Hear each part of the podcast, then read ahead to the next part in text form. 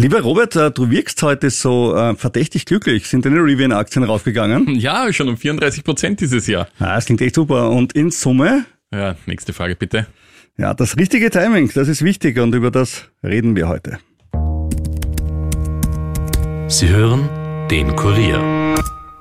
The first rule in investment is don't lose. And the second rule in investment is don't forget the first rule. Ziemlich gut veranlagt. Der Finanzpodcast von Kurier und Krone Hit. Liebe Anlegerin, lieber Anleger, herzlich willkommen zu Ziemlich gut veranlagt. Bei mir im Studio wie immer Robert Kledorfer, der mit seinen Rivian-Aktien mal glücklicher ist und mal weniger. Hallo, Robert. hallo, hallo, lieber Rüdiger, hallo, liebe Hörer. Mein Name ist Rüdiger Landgraf und äh, surprise, surprise, die Inflation in Österreich ist wieder gestiegen. Äh, warum? Äh, genau schauen wir uns heute an, versuchen es zumindest rauszufinden. Dazu gibt's frische Unternehmensdaten aus dem US-Tech-Sektor. Es gibt erste Quartalsergebnisse, unter anderem von HP, CrowdStrike und Salesforce. Was die Analysten dazu sagen und wo sich einsteigen lohnen könnte, heute bei uns. Luxusautos sind als Geldanlage ja ein bisschen schwierig, Wertminderung bei Neuwagen immer wieder ganz schlimm, aber als Aktien sind Luxusautos vielleicht gar nicht mehr so schlecht und zum Teil dieses Jahr schon sehr gut gelaufen. Wir schauen auf Porsche, Ferrari und Aston Martin. Robert, wenn du die Wahl hast, Porsche, Ferrari, Aston Martin, wo tendierst du hin? Mein Porsche.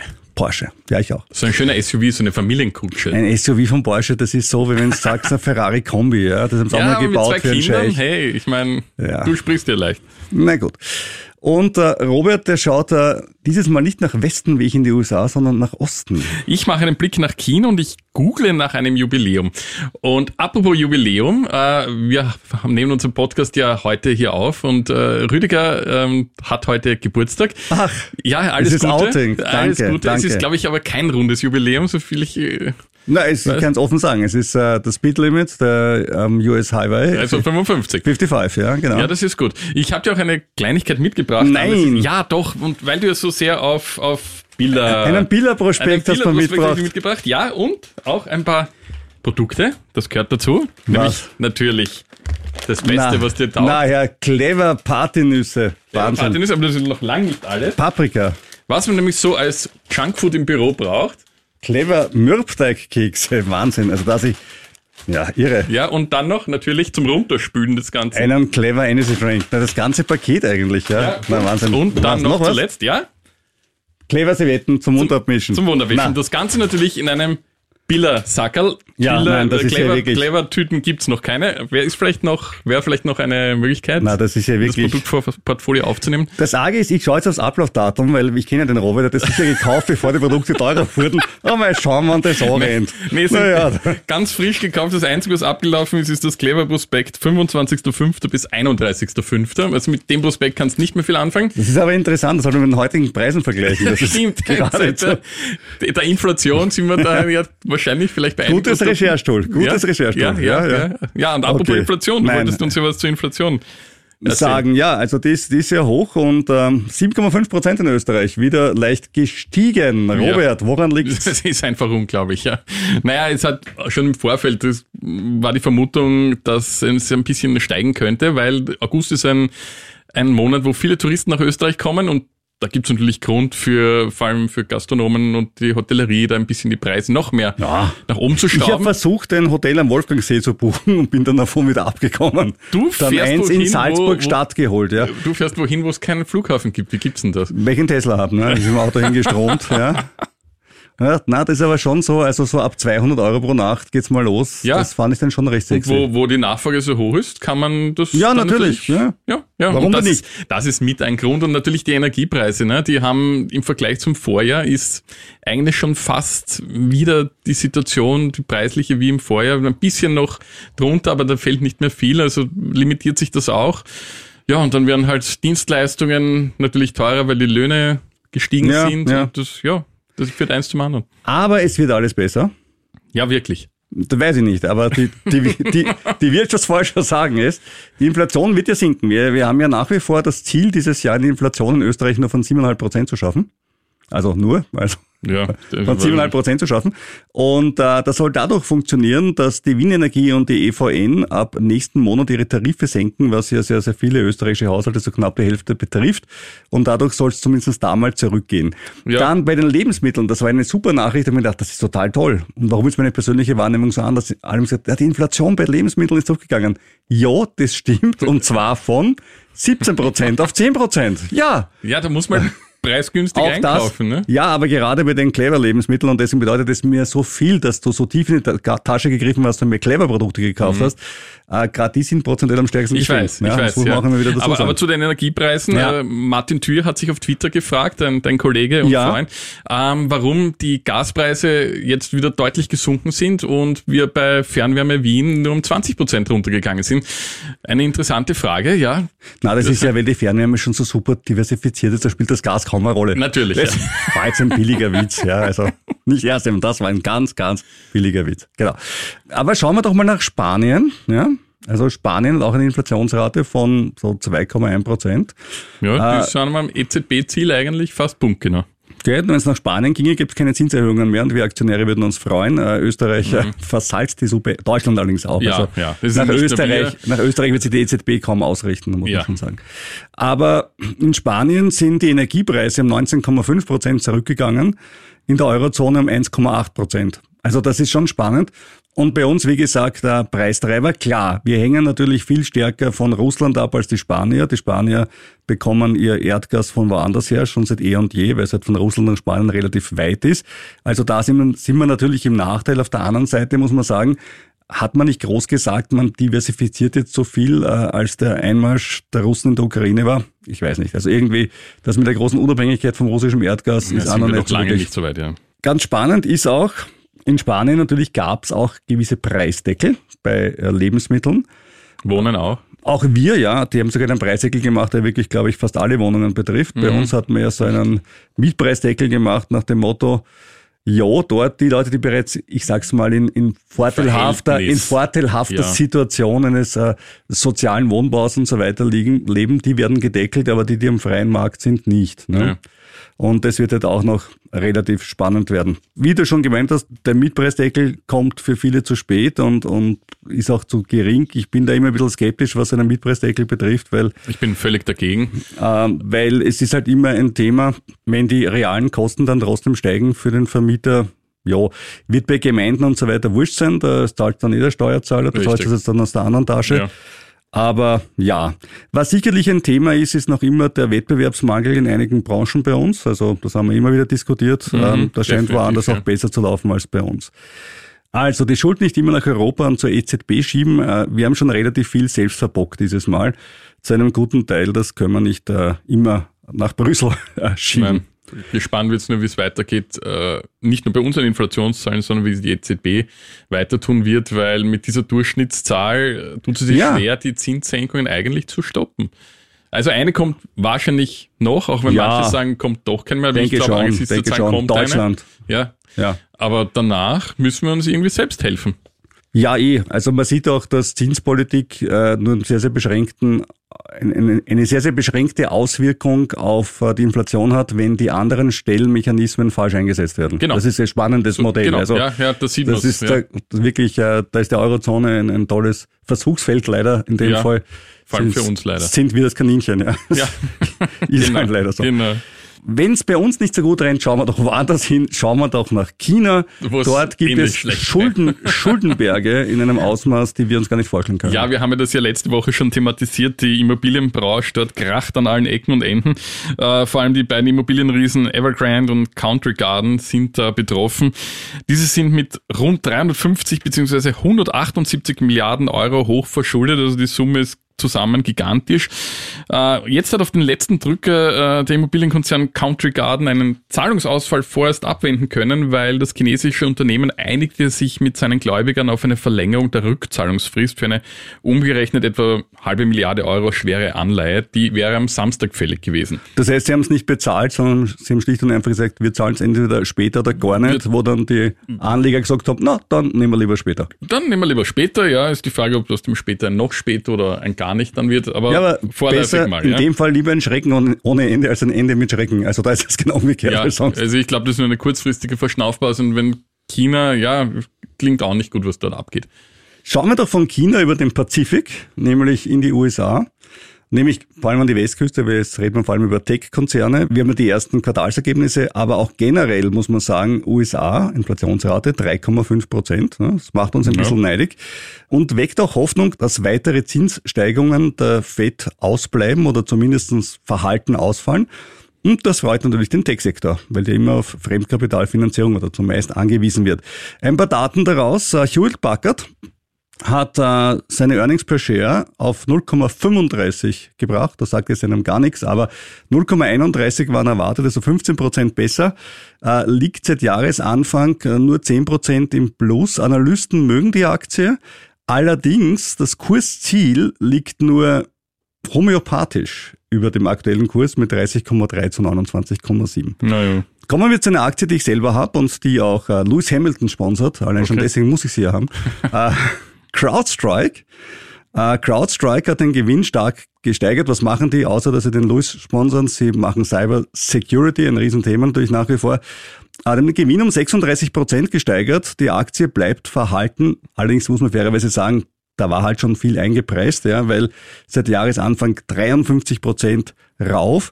Das Kursziel ist bei 181, 13 Prozent höher als derzeit, 47 Analysen und 41 sagen kaufen.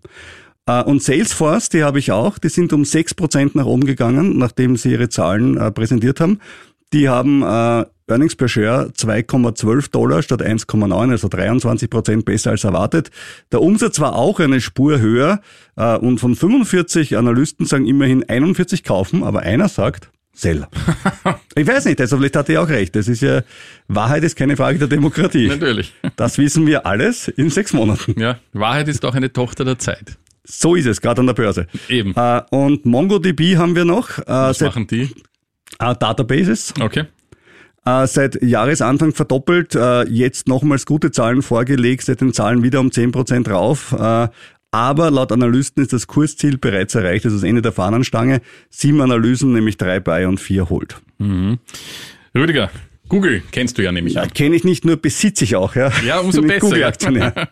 Und Google, also nicht nur du, sondern auch Google. Na, wenn ich, wenn nur ich Google besitzen würde, wäre ich jetzt nicht bei dir. Also ich meine, ich mag dich schon, Robert, aber Nein, ich, ich wollte eigentlich eine andere Überleitung bringen. Ach so, bitte. Ja, nicht nur du feierst heute ein rundes Jubiläum, sondern nein, Google. Sondern auch Google, ja, am selben Google Tag hat am gleichen Geburtstag wie ich. Ja, das wusstest Wahnsinn. du gar nicht. Nein. Ja, ja. ja. Und um ein Eizel ist es ein bisschen jünger als du, das Unternehmen.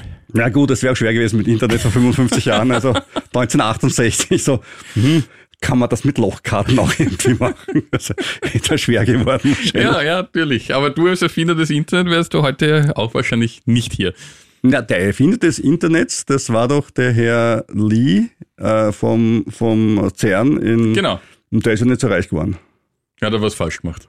Na, das war, das hat ihm nichts bedeutet. Er war Ach so. ja eher mehr Bernard Lee, nicht? Hat das Ja, gemacht da und du- war ja eher auf den akademischen Austausch erpicht. Ja, das bist Es du geht weniger. nicht ja. nur um Geld im Leben, lieber Robert. In diesem Podcast schon, aber im Leben nicht. Ja, großer Unterschied. Ja, gut. Deswegen geht es auch hier nicht um, um den akademischen Austausch, sondern um den Austausch über Zahlen. Also, Google hat 25. und wir freuen uns alle. Genau, und Grund genug, einen Blick auf das Unternehmen und die Aktie zu werfen. Sergey Brin und Larry Page gründeten eben 1998 das Unternehmen und schon zwei Jahre später war es die meistgenutzte Suchmaschine. Heute hat sie einen Marktanteil von mehr als 90 Prozent. Und mit den Übernahmen baute Google sein Geschäftsfeld stetig aus. Neben Android und YouTube kaufte der Konzern unter anderem das Werbeunternehmen DoubleClick, den Handyhersteller Motorola, den haben sie allerdings später wieder verkauft, und den Smart Home Anbieter Nest. Seit 2015 firmiert Google unter dem Dach der Konzernholding Alphabet und gemeinsam mit Zukunftshoffnungen wie die selbstfahrenden Taxis von Waymo und das Biotech-Unternehmen Calico. Erfolgreichen Produkten stehen aber auch Misserfolge gegenüber, das ist klar. Die Datenbrille Google Glass musste ebenso eingestampft werden wie das soziale Netzwerk Google Plus. Da kann mich erinnern, Google Plus, die hatten seine Invitation-Only-Politik am Anfang. Ja, ich habe alles versucht, dass ich da reinkomme, ja, fand das so geil und keiner hat es interessiert. Ja. Ich fand es eine extrem schöne Oberfläche, aber ein soziales Netzwerk ohne Mitglieder hat halt ein bisschen ein Problem in Wird ein seiner... bisschen schwierig, ja. Ja. Wird ein bisschen schwierig. Äh, jedenfalls in der 25-jährigen Geschichte wurden bei fast 300 Apps, Produkten und Diensten der Stecker gezogen, aber wirklich große Skandale oder Rückschläge hat es bislang nie gegeben. Ungeklar ist aber jetzt, wie man mit dem Zukunftsbereich KI Geld verdienen werden kann, ohne das lukrative Suchanzeigengeschäft zu kannibalisieren.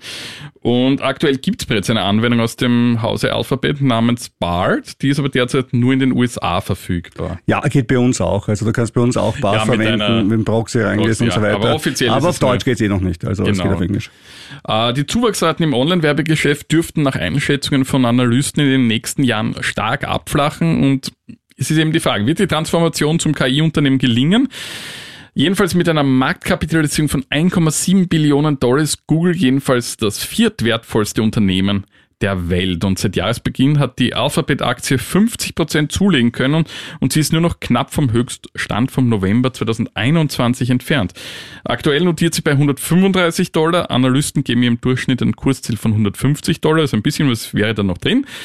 Von 53 Analysten raten 31 zum Kauf, 13 zum Aufstocken und 9 zum Halten. KGV ist bei einem Gewinn von 60 Milliarden Dollar bei 24. Ja, geht vielleicht gerade noch. Also für ja, einen Tech-Wert vor allem. Ja, Tech-Wert vor allem stimmt schon. Natürlich starkes Wachstum. Machst halt schwer, wenn du schon 60 Milliarden Umsatz hast, ist ein prozentuell starkes Wachstum ja, gleich.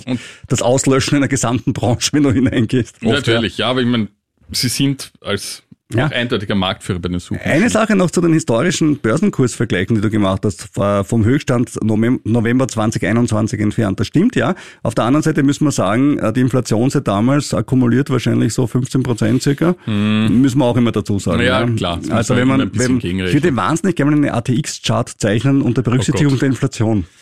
Ja, der wäre spannend. Da geben wir gerne noch die Dividenden dazu, das ist immer fair, ja. ja. Aber das wäre trotzdem mal spannend. Aktuell sind Aktien äh, eigentlich billiger geworden. Ne? Vieles ist teurer. Wir haben ja. gesprochen über Clever-Produkte. ähm, aber Aktien sind äh, günstiger, nämlich am von Robert Gedorfer so geliebten KGV gemessen. Ja. Das DAX KGV ist jetzt äh, 12 und vor drei Jahren war es bei 28. Ne? Ja. Das ist mal was. Ne? Zahlt sich aus. Und vor allem musst du sagen, die 28 vor drei Jahren werden ja noch mehr wegen der Inflation, genau, wenn man es ja. zurückrechnet. Ähm, Nasdaq 24 vor drei Jahren bei 28. Ja, ist jetzt nicht so der große Unterschied. Ja, aber immerhin, ich meine, die Inflation hat überhaupt nicht stattgefunden. Ja. Das muss man mal sagen. Ja? ja. Das und Big John Wein sind die einzigen zwei Sachen, wo es keine Inflation gibt. Und, und Red Bull, ja, 1,49 nach wie vor. Ja, und im Angebot 0,89. Ja. Und Big John gibt es jetzt beim Spar. Aber das ist eine andere Geschichte, das wäre für den Podcast das Kleingedruckte mit Ottavio Nuccio. Liebe Grüße an der Stelle. Und der Dow Jones, da wirst du jetzt auch wieder sagen, das ist ja fast das Gleiche. Stimmt doch, 22 vor drei Jahren bei 24. Aber hätte man die Inflation reingerechnet, müsste er jetzt bei 26, 27 mhm. stehen. Ne? Und das ist dann schon vielleicht langfristig jetzt eine gute Einstiegsmöglichkeit. Vom Timing her sind Aktien heute sicher vernünftiger zum Einsteigen als im langfristigen Mittel, weil es gibt im Prinzip, es gibt schon ganz schlechte Aktien, aber es gibt ansonsten auch gute und schlechte Aktien immer abhängig davon, wann man reingeht. Ja, ich habe ich habe mit den gleichen Aktien äh, mit einem Titel einmal die Hälfte verloren und dann wieder durch 100 Prozent dazugewonnen. Ja. Also das kann ja. ja alles geben. Wann steigt man ein? Robert Rivian ähm, ist mhm. ein gebranntes Kind. Ja, also immer immer die Frage, äh, wann wann geht man rein? Die Babak-Aktie zum Beispiel, wenn sich alle ein bisschen überrascht sein, dass ich jetzt unbedingt auf, die, auf den österreichischen Hightech, österreichischen Hightech-Wert Bauer gekommen bin. Aber es ist ein gutes Beispiel, ja? Ja, es ist ein schönes Beispiel, weil ich meine, ich halte die auch nicht, nicht für wahnsinnig sexy, ja. Aber sie ist 67 Prozent unter dem Kursziel, 80 Prozent Analysten sagen kaufen, 20 Prozent halten. Dividendenrendite 5,17, wobei die vom letzten Jahr gerechnet wird, muss man schauen, wie die Dividende werden wird. Und die Dividende, das ist das Positive, ist wirklich aus dem Gewinn finanziert. Ja, ja. Also es ist keine Dividende im Sinne von, wir verkaufen den Hof, damit wir noch eine schöne schöne Dividende haben, nein, sich aus dem Gewinn genau. finanziert. Genau. Und das ist eigentlich ein, ein sind schöne Werte und ähm, Bankaktien sind im Moment so, da traut sich keiner richtig hin, weil es mit Zinsen weiter und es mhm. ist alles bloß schwierig und, und auf der anderen Seite, Warren Buffett hat auch, wie wir letzte Woche berichtet haben, bei Banken ein bisschen zugegriffen. Ja, bei US-Banken allerdings. Ja, natürlich. Wir Dort. kommen noch zu einer zweiten Bank, zur Deutschen Bank. 18 Analysten, 7 bei, 9 Hold, 2 Sell. Kursziele zwischen plus 10 Prozent beim pessimistischsten und beachtlichen plus 98 Prozent, sagt die Credit Suisse. Also auch da sage ich, ähm, das ist auch wieder keine Aktie, wo ich mir erwarten würde, boah, die explodiert jetzt bis November, bis Deppert und dann gehe ich wieder raus. Aber so, wenn du langfristig anschaust, wie, es, wie sich das KGV von Banken entwickelt hat, ist es jetzt im Moment ein ganz guter Zeitpunkt, wenn du sagst, fünf Jahre sind dir wurscht, zu sagen, da gehe ich rein. An dieser Stelle unser Disclaimer. Die Erwähnungen von Aktien und anderen Wertpapieren stellen keine Kaufempfehlung dar. Du haftest für deine Entscheidungen und wir für unsere. Wenn wir selbst Aktien von Unternehmen, über die wir reden haben, sagen wir es dazu. Die folgenden Aktien habe ich nicht. Und die Produkte habe ich auch nur zum Teil. Es geht um äh, Ferrari, so, Aston? Martin. Na, ich habe einen Porsche. äh, aber es geht um Ferrari und ich bin ein Mensch, der ehrlich an seinem Porsche schraubt. Ja, zum Thema Porsche Porsche. Ich habe letztens selber meine 12 Volt Batterie im Porsche gewechselt, Wow. nachdem ich mein YouTube-Video dazu angesehen habe. Ja, Okay. ja, ja. Sein, Ohne Video wäre es nicht gegangen. wer sein Auto liebt, der schiebt, sagt man immer, aber wer sein Auto, ich weiß nicht, wer an schöne Autos glaubt, der schraubt. Ja, kann man auch sagen. Ja. So ist das halt im Leben. Ja. Gut. Seit Jahresanfang die Aktien dieser Unternehmen nicht schlecht gelaufen. Gut, Porsche mit plus 2,84, schwach. Aber jetzt kommt's. Ferrari plus 41 Prozent. Der will übrigens das Börsensymbol Race. Ja, Oh. ja, sehr gut. Ja. Und Aston Martin Lagonda mit plus 110 Prozent. Ja, das zahlt jetzt ja aus dann, wenn das so. Ja, genau. Das ist jetzt immer wieder die Frage, so plus 110 Prozent wären wir gern dabei gewesen, waren wir nicht. Ja. Äh, Wie sehen es die Analysten jetzt? Äh, Bei Ferrari sind die meisten die Party schon vorbei. Zehn Bewertungen, immerhin vier bei, aber doch auch drei underperform. Kursziel im Schnitt noch um 10 Prozent über dem aktuellen Kurs. Na gut. Porsche, zehn Analysen, fünf bei und nur eine Sell. Kurs in den letzten Wochen von 120 auf 100 runtergekommen. Kursziel liegt jetzt so bei 123, also 23 Prozent Potenzial nach oben. Und überraschend ist Aston Martin, die haben sich ja mehr als verdoppelt, äh, gibt jetzt noch immer ein Moderate Buy. Das Kursziel ist aber um nur 4,8 Prozent über dem jetzigen Wert. Von der Performance her also dieses Jahr Aston Martin vor Ferrari und Porsche. Aktuell laut den Analysen Porsche vor Ferrari und Aston Martin. Ich möchte beim Thema Autos bleiben. Diese Woche ist ja die weltgrößte Automesse IAA in München. Und da kommen vor allem die etablierten Autobauer jetzt zunehmend unter Druck. Also jetzt nicht zwingend auf der Messe, aber dort zeigt sich das Ganze, vor allem wegen der zunehmenden Konkurrenz aus China. Volkswagen etwa hat am letzten Freitag auf einen Schlag gleich 4% verloren. Und Robert und ich haben beide Volkswagen-Aktien. Volkswagen, Ja. yay. Grund war ein negativer Analystenkommentar von UBS mit einer zeitgleichen Verkaufsempfehlung. Volkswagen werde auf globaler Ebene am stärksten bedrängt von der zunehmenden chinesischen Konkurrenz, heißt es in einer Studie. Der Gegenwind, dem die Wolfsburger auch in Europa durch chinesische Elektroautos ausgesetzt sei, äh, werde am Markt unterschätzt. Rüdiger und ich haben ja VW-Aktien und Ja, sind ja. da jetzt nicht so froh, ne? Nein, aber das war mir vorher auch nicht. Also ich kann bei VW-Aktie wenig erkennen in meinem Leben, das mich in der froh gemacht hätte. Und ich weiß auch nicht, ob ich sie ewig aussitzen werde. Ja, äh, selbiges passiert jetzt übrigens auch mit Renault. Auch da hat die UBS einen negativen Ausblick in den Markt geworfen und mit der Aktie ging es sofort abwärts. Das Kursziel wurde von 42 auf 31 Euro gesenkt und Renault stehe eine turbulente Landung bevor, heißt es. Vom geplanten Börsegang der E-Autosparte Ampere verspricht sich UBS nicht mehr viel zusätzlichen Wert für die Anleger. Besser geht es allerdings bei Mercedes. Die Stuttgarter sehen sich vom Preiskampf mit den Chinesen kaum betroffen, weil dieser laut ihren Angaben nur im Segment bis 40.000 Euro stattfinde. Und Mercedes spiele hier in einer ganz anderen Liga. Und bei den neuen Elektroantrieben wie dem auf der IAA nun vorgestellten CLA-Modell wollen die Stuttgarter die hohen Kosten bei den Elektroautos deutlich herunterbringen.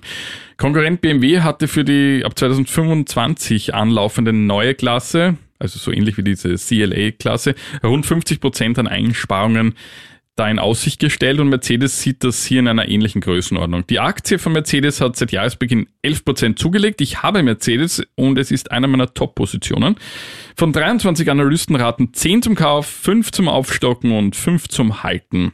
Das durchschnittliche Kursziel liegt rund ein Drittel höher als der aktuelle Kurs. Das KGV liegt nur bei 5.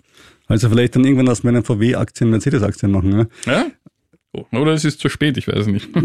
Das wird man immer erst im Nachhinein wissen. Aber was man schon sagen muss, äh, VW natürlich als Volumensmarke leidet massiv unter dem massiven Markteintritt der Chinesen in vielen Märkten und vor allem auch unter den Verlusten in China selbst. Also Ja, definitiv. das ist schon, das ist schon wirklich, wirklich relativ hart und es sieht doch nicht so aus, als ob sich das rasch ändert, weil viele Teile der Wertschöpfungskette noch immer nicht äh, in den Autokonzernen selber stattfinden. Also Ja.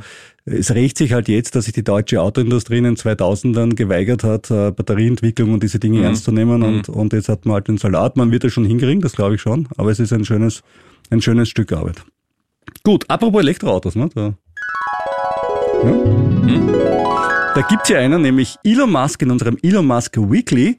Aktueller Net Worth von Elon Musk übrigens 250 Milliarden Dollar. Ja, und, ja. und das, obwohl er ca. 42 mit Twitter versenkt hat. also eigentlich ganz brav. Dogecoin. An dieser Stelle übrigens danke an unseren Hörer Michi für den Aussprachehinweis. Ich habe immer Dogecoin gesagt, ich bin ja der alte Autofan. Das heißt Dogecoin und der Dogecoin ist für Musk anscheinend doch mehr als ein reiner Schmäh. Er hat jetzt in die Weiterentwicklung investiert und ist dabei bescheiden wie eh und je. Seine Aussage ist, es soll die Währung der Welt werden. Hm? Ja. Da, glaube ich, werden Staaten und Zentralbanken noch ein Wörtchen mitreden. Ja. Könnte passieren. Was ging eigentlich in Elon Musk vor? Haben wir uns auch schon vor einem Jahr gefragt. Ja. Als er die 44 Milliarden bei Twitter versenkt hat und jetzt wissen wir zumindest, was er nachher gemacht hat. Er blieb die ganze Nacht auf und hat äh, Videospiele gespielt, nachdem er spontan gesagt hat, ich kaufe jetzt mal Twitter um 42 Milliarden. Diese Anekdote stammt von der Musikerin Grimes, das ist seine Ex-Freundin, äh, und der gemeinsame Sohn XSE12, das ist der, den man so schreibt, dass man es nicht aussprechen kann. Ich habe es vorher gegoogelt, damit ich weiß, wie man es aussprechen kann. Den hat sie ihren Eltern vorstellen wollen, ging aber nicht, also ging schon, aber Elon kam nicht mit, weil Elon gesagt hat, äh, na, ich spiele jetzt Computer. So, also er war im Stressmodus und da ist er sowieso stinkert, da wollte er nicht mitnehmen und hat die ganze Nacht bis fünf in der Früh Computer gespielt, nachdem er sich um 42 Milliarden das völlig sinnlose Twitter reingezogen hat. Was jetzt X heißt. Was jetzt X heißt, ja, und sein Sohn heißt ja auch äh, X-Ash E12, also vielleicht eine Hommage an den Sohn mit dem X vorne. Ja. Wer weiß. Ja. ja, das war's jedenfalls für dieses Mal wieder. Wer uns schreiben möchte, bitte an ziemlich gut veranlagt at kurier.at oder Natürlich für den Robert als Postkarte an den Kurier zu Handen Robert Kledorfer am Leopold-Unger-Platz 1 in A1190 Wien und wir haben eine Facebook-Seite facebook.com slash ziemlich gut veranlagt. Und wir freuen uns über jede Zuschrift, Bewertung, Kritik, Anregung und natürlich auf eure Fragen. Und natürlich dann auch nächste Woche wieder reinhört. Dann sind wir vielleicht reicher, Aber sicher weiser.